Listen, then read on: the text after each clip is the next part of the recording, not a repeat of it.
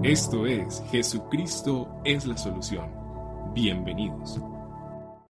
Mateo capítulo 1 versículo 18 dice la palabra del Señor, el nacimiento de Jesucristo fue así. Estando desposada María, su madre, con José, antes que se juntasen, se halló que María había concebido del Espíritu Santo. Verso 19. José, su marido, como era justo y no quería infamarla, quiso dejarla secretamente. Y pensando él en esto, he aquí un ángel del Señor le apareció en el sueño y le dijo, José, no hijo de David, no temas recibir a María, tu mujer, porque lo que en ella es engendrado del Espíritu Santo es. Verso 21, y dará a luz un hijo y llamarás su nombre Jesús, porque él salvará su pueblo de sus pecados. Iglesia, si hay algo que necesitamos tener claro es que la principal misión de Cristo al venir a este mundo eh, fue a salvar él vino como el Salvador del mundo.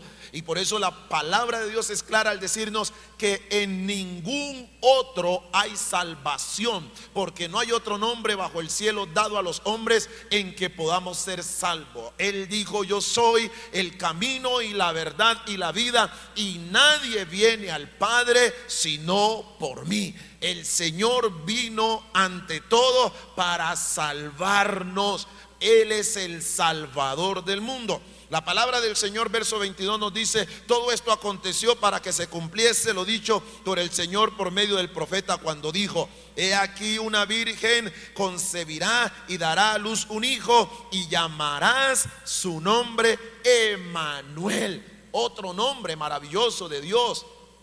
Otro nombre maravilloso de nuestro Señor y es el Emanuel, que traducido es Dios con nosotros. Y ese es el tema que tengo en esta mañana para compartir con ustedes. Dios con nosotros. Y yo espero que usted sepa que Dios está con nosotros.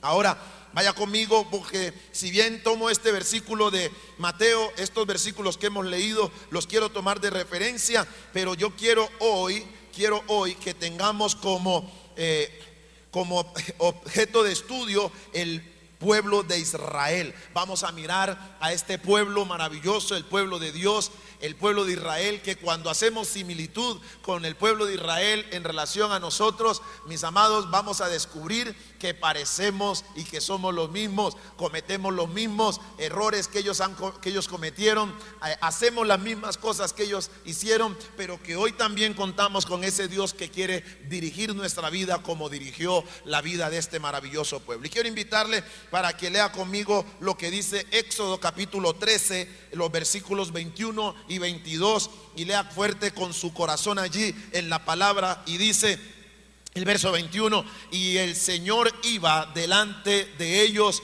de día en una columna de nube para guiarlos por el camino y de noche en una columna de fuego para alumbrarles a fin de que anduviesen de día y de noche. Subraya esa expresión que encontramos en el verso 22. Nunca, ah, tremendo eso, nunca se apartó de delante del pueblo la columna de nube de día, ni de noche la columna de fuego. Nunca. Y esa expresión nunca nos habla de cuán fiel es nuestro Dios. Y yo no sé si usted a puertas de entrar a un nuevo año, usted puede hoy proclamar cuán fiel ha sido el Señor con usted y conmigo. Yo creo que si algo nosotros podemos rescatar de este año 2020, más que la misma crisis, tenemos que proclamar es cuán fiel ha sido Dios con nosotros. ¿Hay alguien que ha reconocido, que reconoce la fidelidad de Dios? Hermano, definitivamente. Definitivamente, si nosotros no, no reconocemos la fidelidad de Dios, ahora no habrá otro tiempo para reconocerla, porque es que Dios ha sido altamente fiel. Capítulo 33 del Éxodo. Vaya conmigo al capítulo 33 del Éxodo y leamos los versículos 2 y 3. 2 y 3 dice la palabra del Señor, y yo, dice el Señor, enviaré delante de ti el ángel y echará fuera al cananeo, al amorreo, al eteo, al fereceo, al hebeo y al jebuseo y a todos los feos. echará el Señor delante de ti. Verso 3, a la tierra que fluye leche y miel, pero yo, mire esto, subraye, subraye esto porque esto es importante. Dice el Señor, pero yo no subiré en medio de ti. ¿Cómo así que el Señor viene prometiendo su presencia? Pero llega un momento en que el Señor dice, yo no subiré. Y entonces viene la acusación santa, la acusación de Dios para el pueblo. ¿Cuál fue la acusación? Porque ustedes son un pueblo de dura cerviz. No sea que ustedes me colmen la paciencia y yo los desaparezca. Énfasis añadido, ¿no? No sea que ustedes me colmen. Algo pasó con el pueblo que hizo que la presencia del Señor no estuviera con ellos. Y aquí Dios lo manifiesta.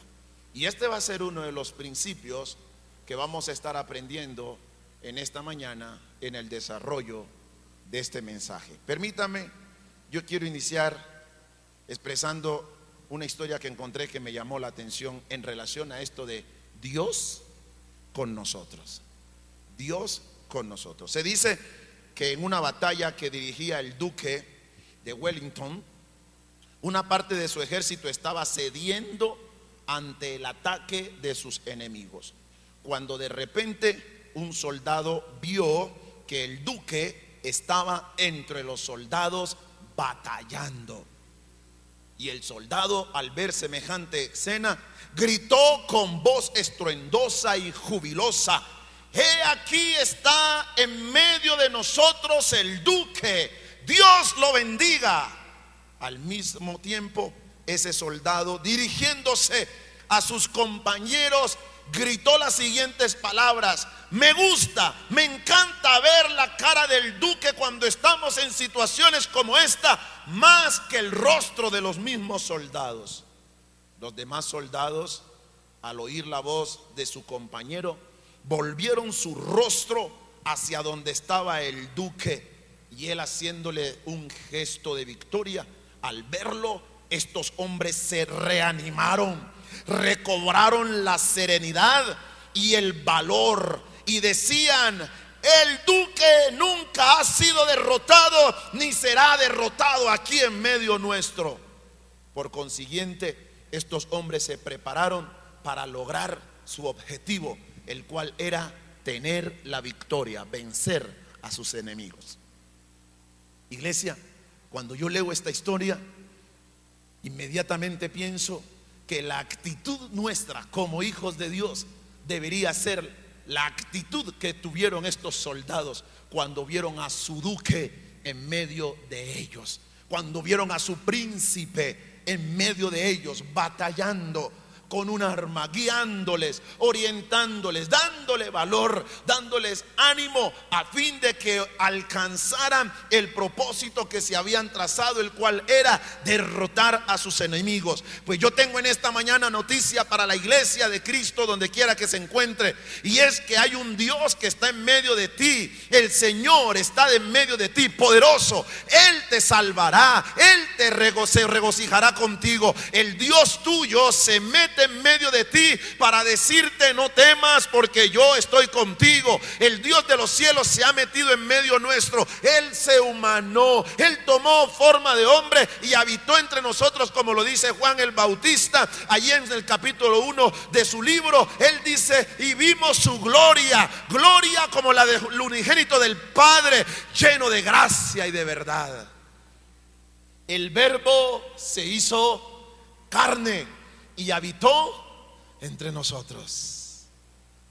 Dios con nosotros. Eso tiene que darle aliento a la iglesia. Eso tiene que darle fortaleza a la iglesia.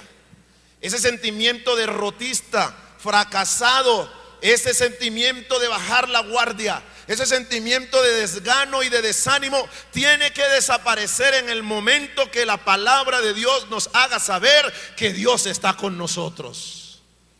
Eso tiene que llenarte de fuerza, tiene que llenarte de alegría, tiene que llenarte de ánimo, tiene que llenarte de fortaleza, pero de sobre todo debe llenarte de la esperanza y de ver el futuro con optimismo y saber que si Dios es con nosotros, ¿quién contra nosotros? La historia del pueblo de Israel se da de una manera extraordinaria y es que Israel se encontraba esclavizado en Egipto.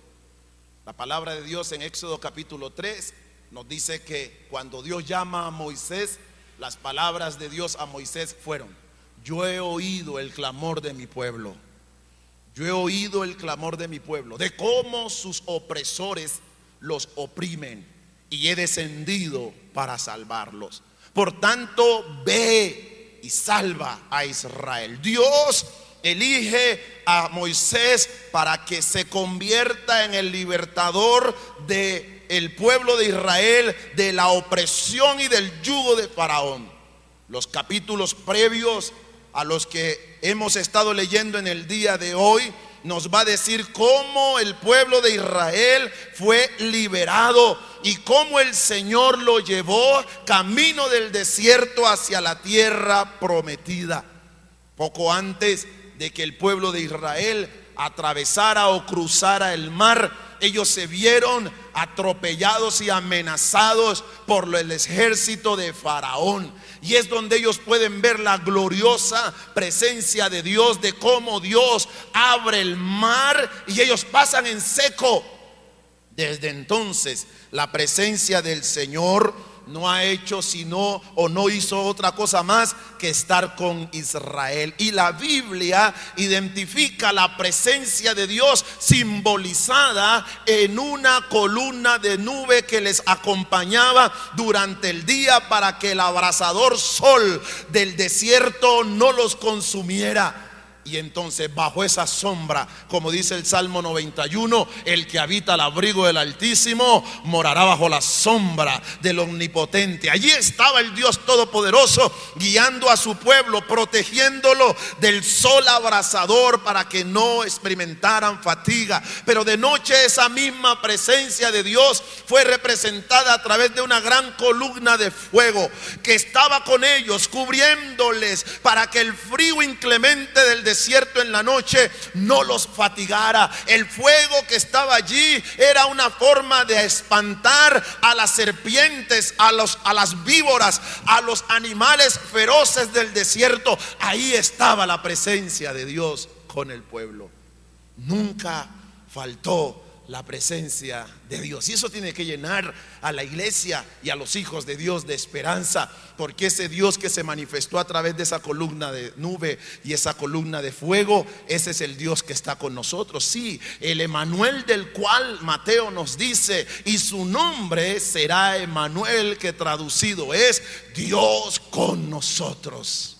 Dios en medio nuestro. Esto tiene que llenar a la iglesia, a los hijos de Dios, de mucha confianza y de esperanza. ¿Sabe? Esto es importante porque Lenin, el gran revolucionario, en su libro Socialismo y Religión, dice para de alguna manera invalidar esto que le acabo de decir. En su libro Socialismo y Religión, Lenin escribió lo siguiente. La religión es, la, es el adormecimiento con la esperanza de una recompensa celestial. Quienes con pena toda su vida se la pasan en miseria y les enseñan la paciencia y la resignación ante un mundo desafiante. Pues tengo que decirle que esta es la gran una de las grandes mentiras que tiene este sistema, dado que no hay nada que traiga al hombre, al ser humano, mayor certeza, confianza y esperanza de lo porvenir, como el saber que Dios está con ellos. Esta no es, esto no es una, esto no es un, un ilusionismo tonto, iglesia. Esta es la fe, la certeza, la convicción, la verdad de un Dios que no miente. Un Dios que ha prometido no dejarte ni desampararte y que todo sentimiento de derrotismo que tú puedas estar experimentando, todo pensamiento de derrota y de fracaso que venga sobre ti, ese sentimiento de estar pensando y diciendo es que yo estoy solo en este mundo, esto tiene que desaparecer porque la Biblia dice que tu Salvador tiene un nombre y es que Él es Dios en medio de ti. Es Dios con nosotros. No hay nada que traiga al hombre mayor certeza que esto. La fe en nuestro Señor Jesucristo y saber que Dios está con nosotros. Pues en medio de todos los momentos de nuestras vidas podemos y debemos estar confiados y seguros de que Dios va a estar con nosotros. Él no solamente va a estar, Él dijo que estaría y está con nosotros para guiarnos a lo mejor a lo mejor y lo mejor es su eternidad. Esto debe recordarnos, iglesia, que al igual que estos soldados, al ver a su príncipe en medio de ellos, cobraron aliento, cobraron fuerza, mientras las tropas enemigas avanzaban para destruirlos, ellos al ver la presencia de su príncipe en medio de ellos, eso les recobró el ánimo. Y yo que espero en esta mañana que el Señor a través de su palabra en este tiempo te esté recobrando las fuerzas. Que entres al año 2021 con fuerzas renovadas. Que entres al próximo año con fuerzas nuevas, sabiendo que el Dios eterno no te dejará ni te desamparará. Aleluya. Amada iglesia, vivimos tiempos sin precedentes. Vivimos tiempos difíciles. Y ciertamente no son tiempos nada, pero nada gratos. Sabe que de las cosas que me ha llamado poderosamente la atención es como el orgullo del hombre, quien creía tener las riendas de la historia de la humanidad, ha sido fuertemente golpeado. No hay explicación para lo que está sucediendo. Nadie estaba preparado para esto. Los pensadores, economistas, científicos, nadie estaba preparado para esto. Y esta es una forma de que Dios cumpla lo que dice en su palabra cuando el apóstol Pablo dice que el Señor humilla la soberbia del hombre. Pero es interesante cómo el ser humano sigue pensando que Dios se ha perdido de la humanidad y que pareciera que esto está a merced sabe Dios de quién. Yo quiero en esta mañana decirle a la iglesia, Dios no ha perdido el control. La Biblia dice, como dice el Salmo 115, Él está sentado en su trono y todo lo que ha querido hacer, ha hecho. Él es el soberano, Él es el déspota de la creación, Él es el rey de reyes y el señor de señores. Él es el que tiene la autoridad, Él es el que tiene las llaves de David, Él es el rey, Él es el supremo. Y a Él toda la gloria, toda la honra y toda la alabanza. Y ese Dios que está sentado en su trono, Él ha querido estar dentro de ti, Él ha querido caminar en medio de su pueblo. El salmista parece ser que lo sabía de forma concreta porque en el Salmo 46, versículo 11 nos dice, Jehová de los ejércitos, sí, Él es Jehová de los ejércitos, está con nosotros, nuestro refugio es el Dios de Jacob. Yo no sé si usted se une al salmista en esta mañana, pero yo quiero unirme al salmista y proclamar esa verdad. Jehová de los ejércitos está conmigo. Mi refugio es el Dios de Jacob. Alabado sea el nombre del Señor. Ese es el Dios que usted y yo tenemos. Ese es el Dios que nos sustenta. Ese es el Dios que nos sostiene. Ese es el Dios que trae a nuestra vida esperanza. Y por eso nuestra perspectiva de vida tiene que ser totalmente distinta a la perspectiva de vida que tienen aquellos que no tienen esta esperanza. Y aquellos que no tienen esta esperanza se abruman. Y aquellos que no tienen esta esperanza se acobardan. Y aquellos que no tienen esta esperanza se debilitan. Y aquellos que no tienen esta esperanza declinan.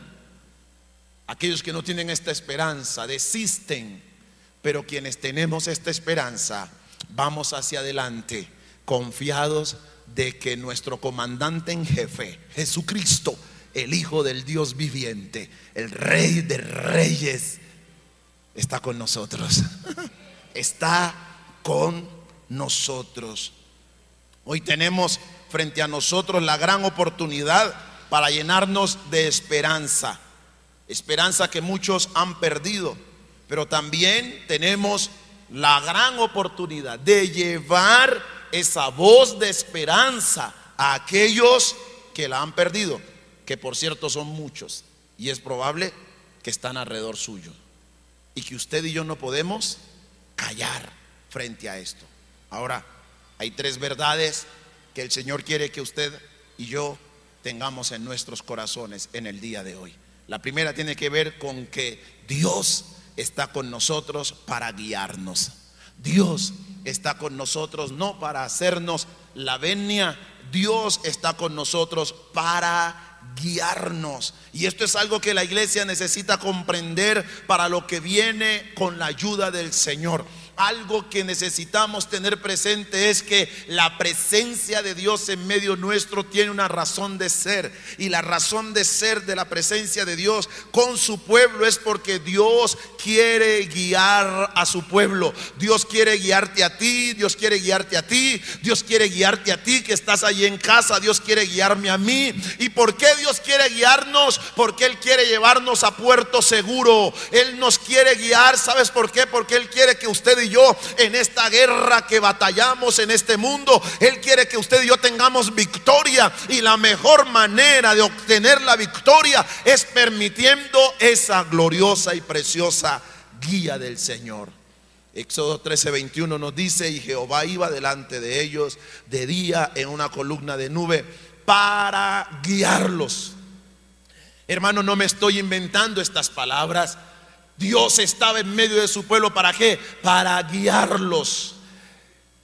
Era probable que en el desierto este pueblo sin la guía de un experto, sin alguien que conociera el camino, era probable que este pueblo se perdiera, se desviara. Recuerden que ellos no salen de Egipto para cruzar el desierto a la deriva. Ellos tenían un destino establecido. ¿Cuál era el destino? La tierra que fluye leche y miel. ¿Sabe mi querida iglesia? Dios no te sacó de Egipto, Dios no te sacó de este, del mundo en el que vivías para tirarte a la deriva. Dios te sacó de donde te sacó y Él trazó un destino para tu vida y ese destino es la eternidad. Y Él dijo, yo no te voy a dejar, soy yo el que te guiaré hasta que llegues a puerto seguro. Alabado sea el nombre de nuestro Dios.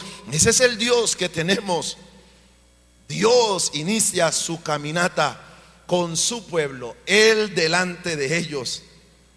Y desde luego no solo les da la orden de salir sino que les garantiza que Él no les dejaría ni les desampararía. Creo, iglesia amada, que si algo necesitamos para el año 2021 es dejarnos guiar por el Señor.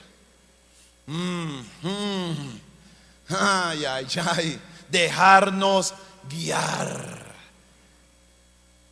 Ya no podemos seguir creyéndonos la mentira de que nosotros todos lo sabemos, es necesario aprender de la escritura. Hechos capítulo 9 nos dice la palabra del Señor que una palabra que no debe salir de nuestra agenda es la palabra que pronunció el apóstol Pablo cuando tuvo su encuentro con el Señor en Hechos capítulo 9. Señor, ¿qué quieres que yo haga? El año 2021 tiene que caracterizarse en la vida de los hijos de Dios con ese interrogante. Señor, ¿qué quieres que yo haga? En otras palabras, Dios, necesito tu guía, tu guía, tu guía.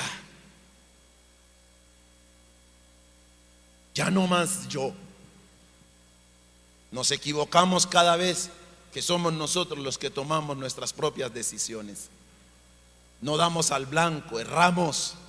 Y el Señor quiere que usted y yo nos dejemos guiar ¿Sabe una cosa? Que mientras Israel se dejó guiar por el Señor, siempre obtuvo victorias. Siempre, siempre. Si usted es juicioso leyendo la Biblia, va a encontrar que toda vez que Israel hizo caso a la guía del Señor, siempre Israel fue victorioso. Los pueblos enemigos les temían. Sus enemigos huían de delante de ellos. Pero tan pronto Israel rehusaba tener la guía del Señor, era esclavizado, era oprimido, era derrotado. Porque mis queridos, no hay nada que proteja tanto nuestra vida, no hay nada que proteja tanto nuestro destino y nuestro futuro como dejarnos guiar por el Señor. Sea sencillo y déjese guiar por el Señor. De hecho, el Señor Jesús nos va a decir en Juan capítulo 14, hablando del Espíritu Santo, siendo que el Espíritu Santo es Dios mismo, Él dijo, Él les guiará a toda la verdad. El Señor te quiere guiar. ¿Y sabes por qué el Señor te quiere guiar? Porque Él no quiere que tú cometas más errores.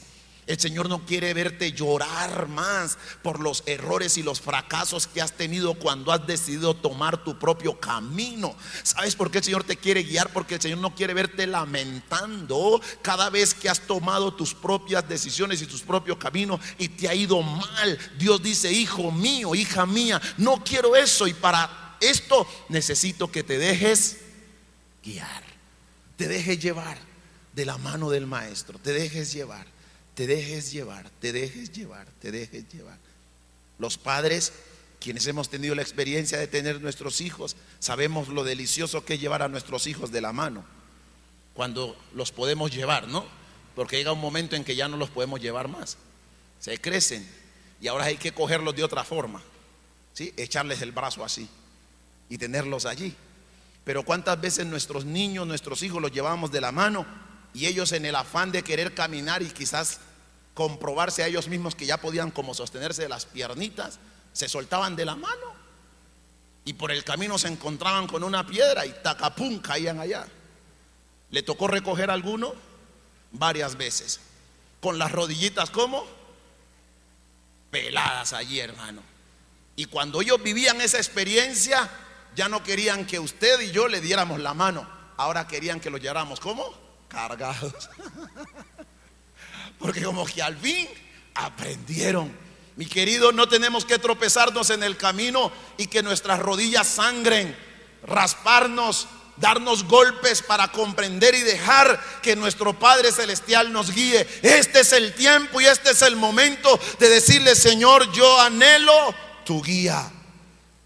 Oh, precioso, preciosos hermanos y preciosas hermanas. Ese es el Dios con el que usted y yo contamos. Un Dios que te quiere guiar. Un Dios que dice, yo quiero guiarte, hijo mío. El Dios eterno que nos alienta en este día a no detenernos, a no dejar de avanzar, a no atemorizarnos. Por el contrario, Él quiere que usted sepa que Él en medio nuestro es garantía de que tendremos la victoria. Isaías 41:10 nos dice, no temas, porque yo estoy contigo, no desmayes, yo soy tu Dios que te esfuerzo, siempre te ayudaré, siempre te sustentaré con mi mano poderosa. Hoy quiero decirle, amado hermano y hermana, que Dios está con nosotros con un propósito, guiarte, guiarte. ¿Qué vas a hacer? Déjate guiar. Déjate guiar, que eso no duele. Déjate guiar. En segundo lugar, Dios está con nosotros y Él quiere que, usted y yo sepamos que nunca nos dejará ni se apartará de nosotros. Él no se apartará. Nunca. Eso dice Éxodo capítulo 13, verso 22. Nunca se apartó de delante del pueblo la columna, símbolo de la presencia del Señor, la columna de nube símbolo de la presencia del Señor. La columna de fuego en la noche, símbolo de la presencia del Señor. Nunca se apartó, nunca, siempre estuvo allí. Esa columna de nube de día y de fuego de noche era la misma presencia de Dios. Y dice la escritura, y yo quiero que usted le ponga otro color si quiere en su Biblia, nunca se apartó del pueblo, tanto de día como de noche, siempre la presencia de Dios estuvo ahí. Y yo creo que de las cosas que tenemos que dar gracias a Dios en este tiempo es que durante todo este periplo de la pandemia, nunca la presencia del Señor faltó en medio nuestro. Puede decir amén a eso. Mire, hermano, de las cosas que ministra mi corazón poderosamente cada vez que lo recuerdo, es que el Señor como pastores nos haya dado fuerza para que la presencia del Señor entrara a tu casa cada día, cada día. La presencia del Señor tocó las puertas de tu casa, tocó las puertas de tu intimidad. Era de domingo a domingo nunca faltó la presencia del Señor. Y yo quiero decirte en esta mañana, nunca faltará su presencia. Él no te dejará ni te desamparará. Isaías 54:10 nos dice la palabra del Señor, porque los montes se moverán y los collados temblarán, pero nunca se apartará de ti mi misericordia ni mi pacto de mi paz se quebrantará, dijo Jehová, el que tiene misericordia de ti. Oh, gloria a Dios. Nunca se apartará la misericordia del Señor hacia ti ni hacia mí, jamás. El salmista lo recuerda claramente en el Salmo 121, versículo 3, nos dice, no permitirá que tu pie resbale, jamás duerme el que te cuida, jamás duerme el que te cuida, tus sus ojos están puestos sobre ti. Nuestro Dios no descansa los 365 días del año, todos los días de nuestra vida. Él está pendiente de nosotros y nosotros debemos estar conscientes de esta verdad, mis amados hermanos. Mateo 20, 28, 20 nos dice la palabra del Señor, he aquí yo estoy con ustedes todos los días hasta el fin de los días. He aquí yo estoy con vosotros todos los días. Todos los días, todos los días. Ay, que me siento solo. ¿Cómo que te sientes solo? Si el Señor está diciendo que está contigo todos los días, es que no lo ves. Y por eso en ese sentimiento de derrota y de soledad, muchos y muchas se lanzan a los brazos del diablo, se lanzan a los brazos del mundo, se lanzan a los brazos del licor, del vicio, del sexo, se lanzan a los brazos, ¿sabe Dios de qué demonio? y terminan agarrados allí, hermano. ¿Por qué? Porque los atrapó el sentimiento de que me siento solo porque no se dan cuenta que así como el príncipe, el duque, se metió en medio del ejército, ellos no se dan cuenta que Dios está con nosotros. Y es que cuando tú sabes que Dios está contigo, te sobra y te basta. Mm. Ay, ay, ay, Dios. Cuando tú sabes que Dios está contigo, Hermano, tú no necesitas otra compañía. Tú no necesitas otra compañía. Pastor, ¿y a quién le voy a dar todo este amor? Deje estar pensando en eso. Arrepiéntase, hombre. ¿Mm? Es que la preocupación de más de uno y más de una es a quién le voy a dar este amor. ¿Cuál amor? Pues déselo todo al Señor. ¿No ves que Él es que está contigo? ¿Mm? En el nombre de Cristo Jesús. Entonces, yo quiero que tú entiendas esas dos verdades. Primero, que Dios está contigo para guiarte. Y segundo, Dios está contigo y Él nunca se apartará de ti. Él no se apartará.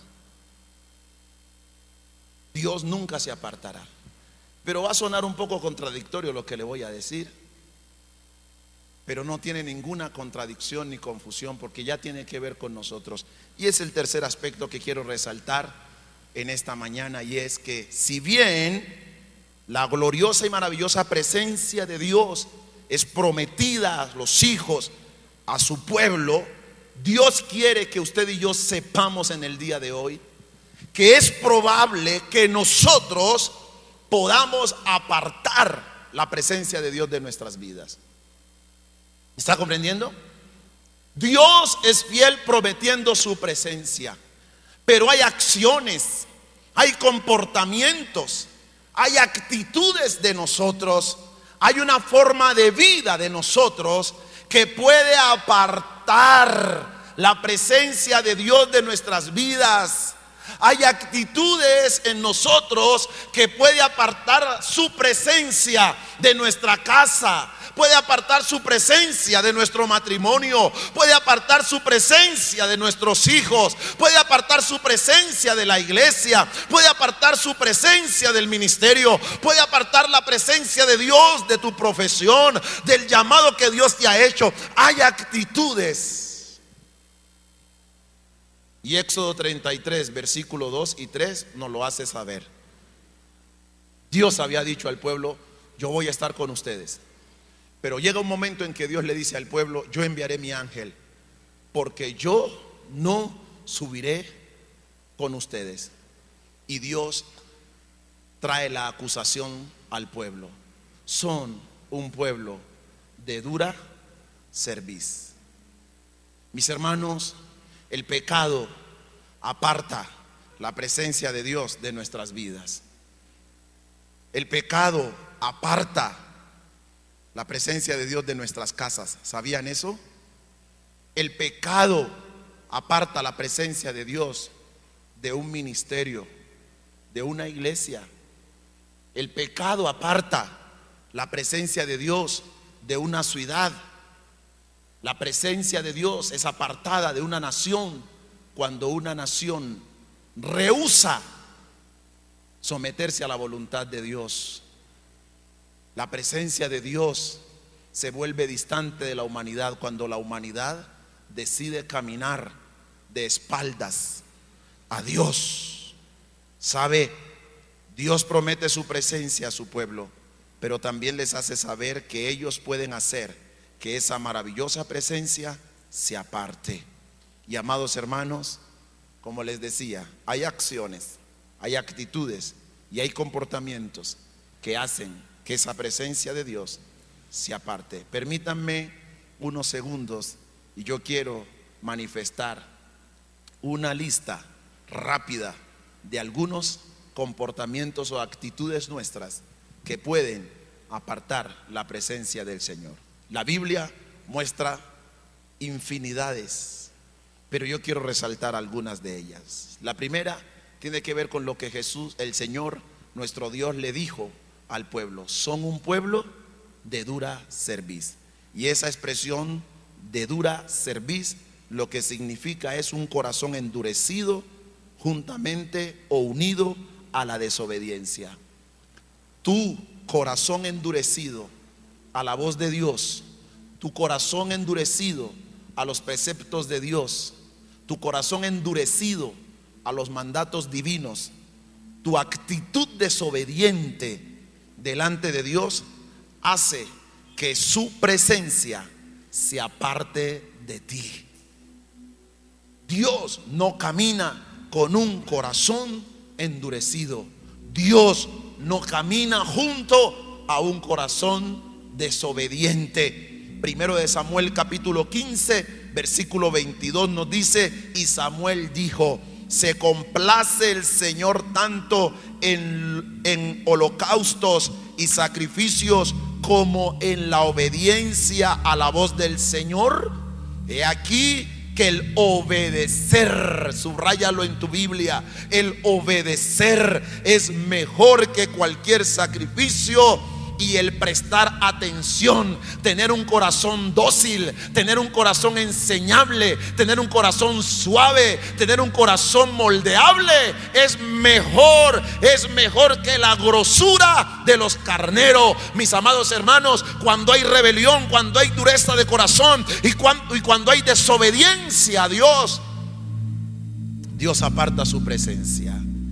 Pero hay otro aspecto que trae el que la presencia de Dios se aparte, la idolatría y el paganismo. La idolatría, ¿cuáles son tus ídolos? Ay, pastor, yo no soy idólatra porque mire que yo no tengo, hermanos, somos idólatras. Somos idólatras. Si hay algo que la iglesia no aprendió en este tiempo es darle a Dios el primer lugar en su vida. Dios no tiene el primer lugar en su vida. Nótese y mire cómo usted reemplaza a Dios por cualquier cosa que aparezca en el camino. Dese cuenta cómo nosotros rápidamente desplazamos a Dios. Éxodo capítulo 20, versículo 3 nos dice, no tendrás dioses ajenos delante de mí, dice el Señor. Pero también dice el capítulo 32 del Éxodo. Ole, es tremendo. En el capítulo 33, versículo 3, Dios está diciéndole al pueblo, no voy con ustedes porque son un pueblo de dura servicio. Un capítulo anterior a este, Dios en el capítulo 32 exactamente, el verso 1, nota lo que pasa con el pueblo. No dice allí, viendo el pueblo que Moisés tardaba en descender del monte, se acercaron entonces a Aarón y le dijeron, levántate, haznos dioses. Haznos dioses. Ese es el paganismo y la idolatría que llevó a que Dios le dijera al pueblo, no subiré con ustedes. Porque a Dios se le da todo o no se le da nada. A Dios no se le entrega migajas. A Dios se le entrega todo lo mejor de nosotros. Lo mejor de tu tiempo es para Dios. Lo mejor de tu vida es para Dios. Dios no anda buscando en nosotros retazos. Dios anda buscando en nosotros nuestra vida entera. Y cuando se levantan ídolos, apartamos la presencia del Señor. Cuando levantamos ídolos en nuestra casa, ame a su esposa, pero no haga de su esposa un ídolo. Ame a su esposo, pero no haga de su esposo un ídolo. Ame a sus hijos, pero no hagan de sus hijos un ídolo. Amen a sus padres, pero no hagan de sus padres un ídolo. Sirvan, trabajen, hagan lo que tengan que hacer. Amen su profesión, pero no hagan de eso un ídolo. Sirvamos a Dios en el ministerio, pero no hagamos del ministerio un ídolo. Amen, respeten honren a sus pastores, pero jamás idolatren a un pastor. No lo hagan.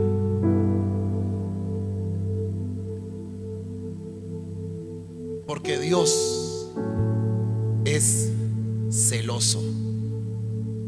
Dios es celoso.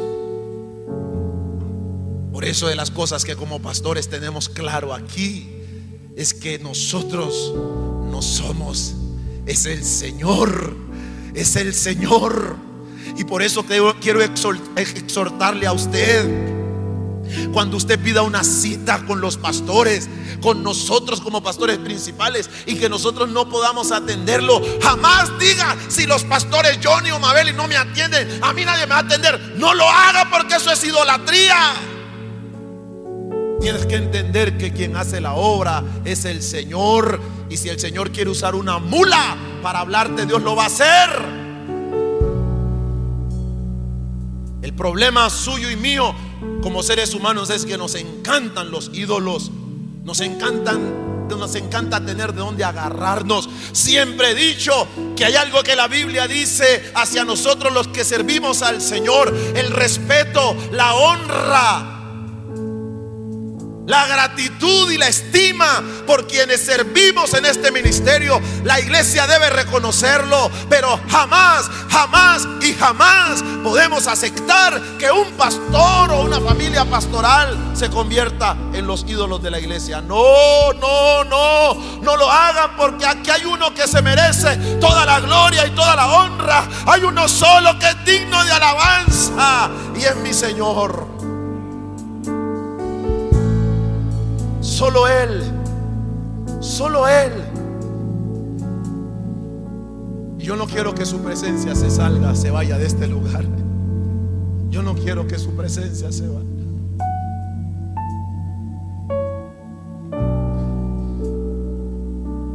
Pero cuando comenzamos a meter ídolos a nuestra vida, cuando comenzamos a meter ídolos a la iglesia, la presencia de Dios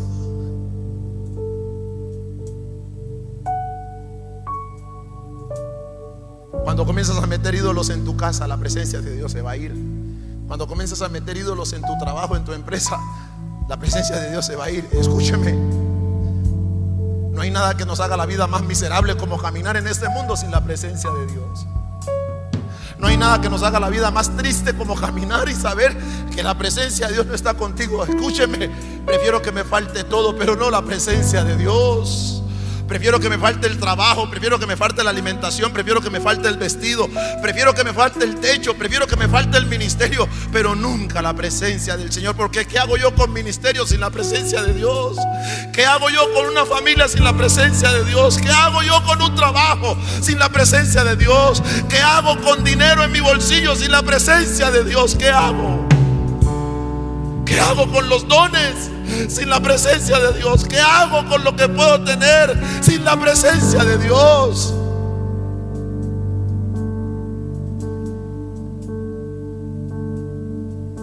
La inmoralidad hace que la presencia de Dios se aparte. La injusticia hace que la presencia de Dios se aparte. La rebelión hace que la presencia de Dios se vaya.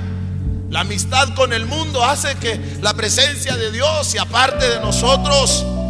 El darle la espalda a Dios hace que la presencia del Señor se aparte de nosotros. Desviarnos del propósito de Dios hace que su presencia se aparte de nosotros.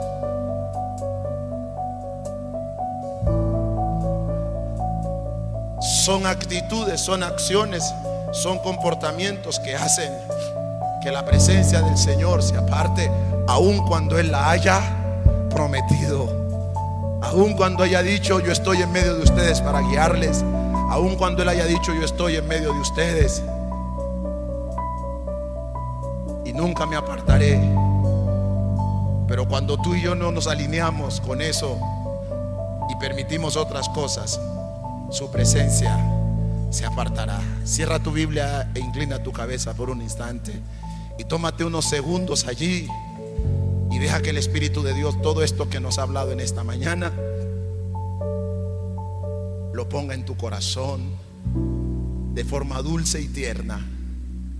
Deja que el Espíritu Santo, ahí donde estás, te hable, te hable. Oh eterno Dios.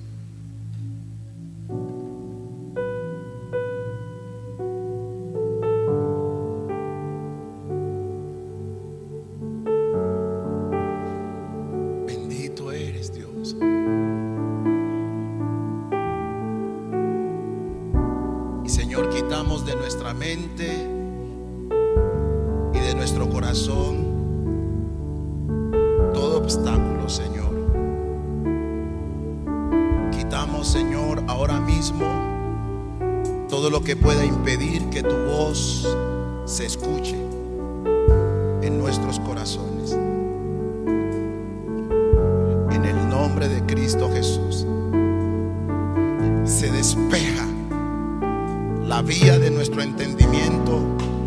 Y yo proclamo que en el día de hoy la palabra de Dios es clara para ti que estás aquí y aquellos que están en casa. Se hace clara, se hace evidente. No hay nada que lo interrumpa. En el nombre de Jesús fluye Espíritu de Dios. Fluye en esta mañana aquí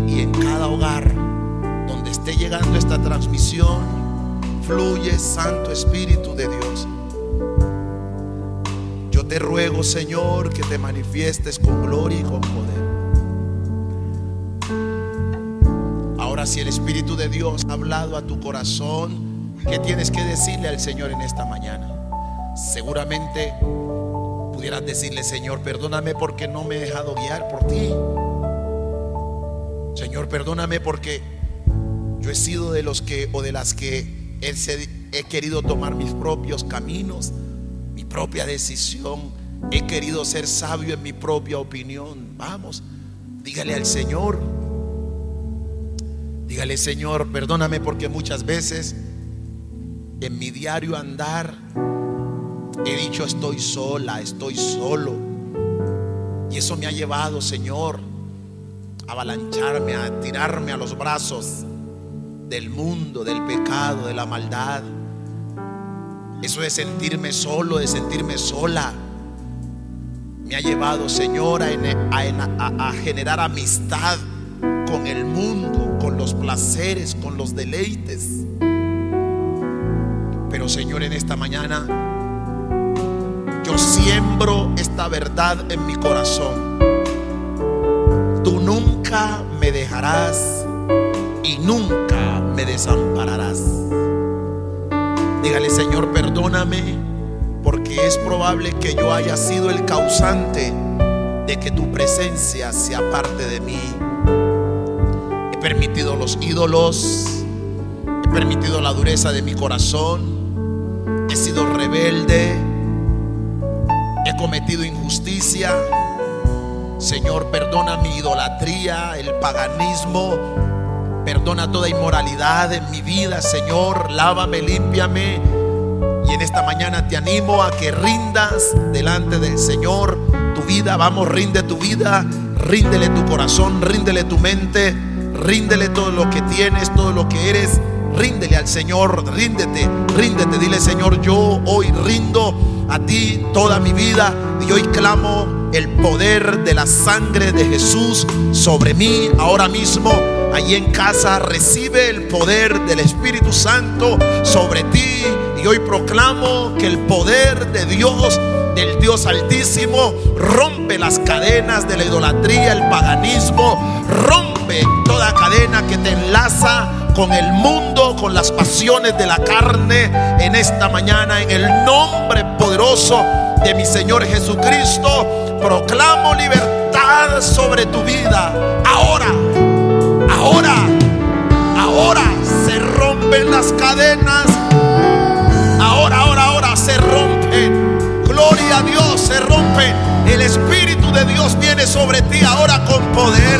El Espíritu de Dios se levanta sobre ti con poder ahora hace consciente de la necesidad que tienes de ese Dios verdadero, de ese Dios poderoso. Ahora en el nombre de Cristo Jesús, el Señor da un golpe certero a todo orgullo, arrogancia. En el nombre de Jesús, en esta mañana el Señor da un golpe certero a toda rebelión y cae toda estructura demoníaca en esta mañana en el nombre de Jesús los argumentos. Ahora por el poder de la palabra, yo proclamo que hay libertad. Hay libertad, hay libertad, hay libertad ahora. Sé libre, sé libre para seguir al Señor. Sé libre para dejarte guiar por el Señor. Sé libre para obedecer a Dios. Sé libre para recibir de Dios ahora. Ahora, ahora, ahora, ahora, ahora, ahora. Ahí está el poder de Dios. Ahí está el poder de Dios. Ahí está el poder de Dios. Ahí está el poder de Dios sobre ti. Fuego de Dios. Consume. Consume todo lo que no te agrada, Señor. Ahora mismo. Y ahí en casa. Como aquí también. Ahí donde estás sentadito. Levanta tus manos. Dile, Señor, yo recibo esta mañana. Yo recibo en esta mañana. Y Señor, yo te sigo.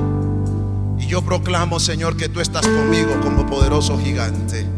Y nada me detendrá, Señor. Y Padre, te doy gracias en esta mañana por la palabra que nos has dado. Bendigo tu pueblo, Señor.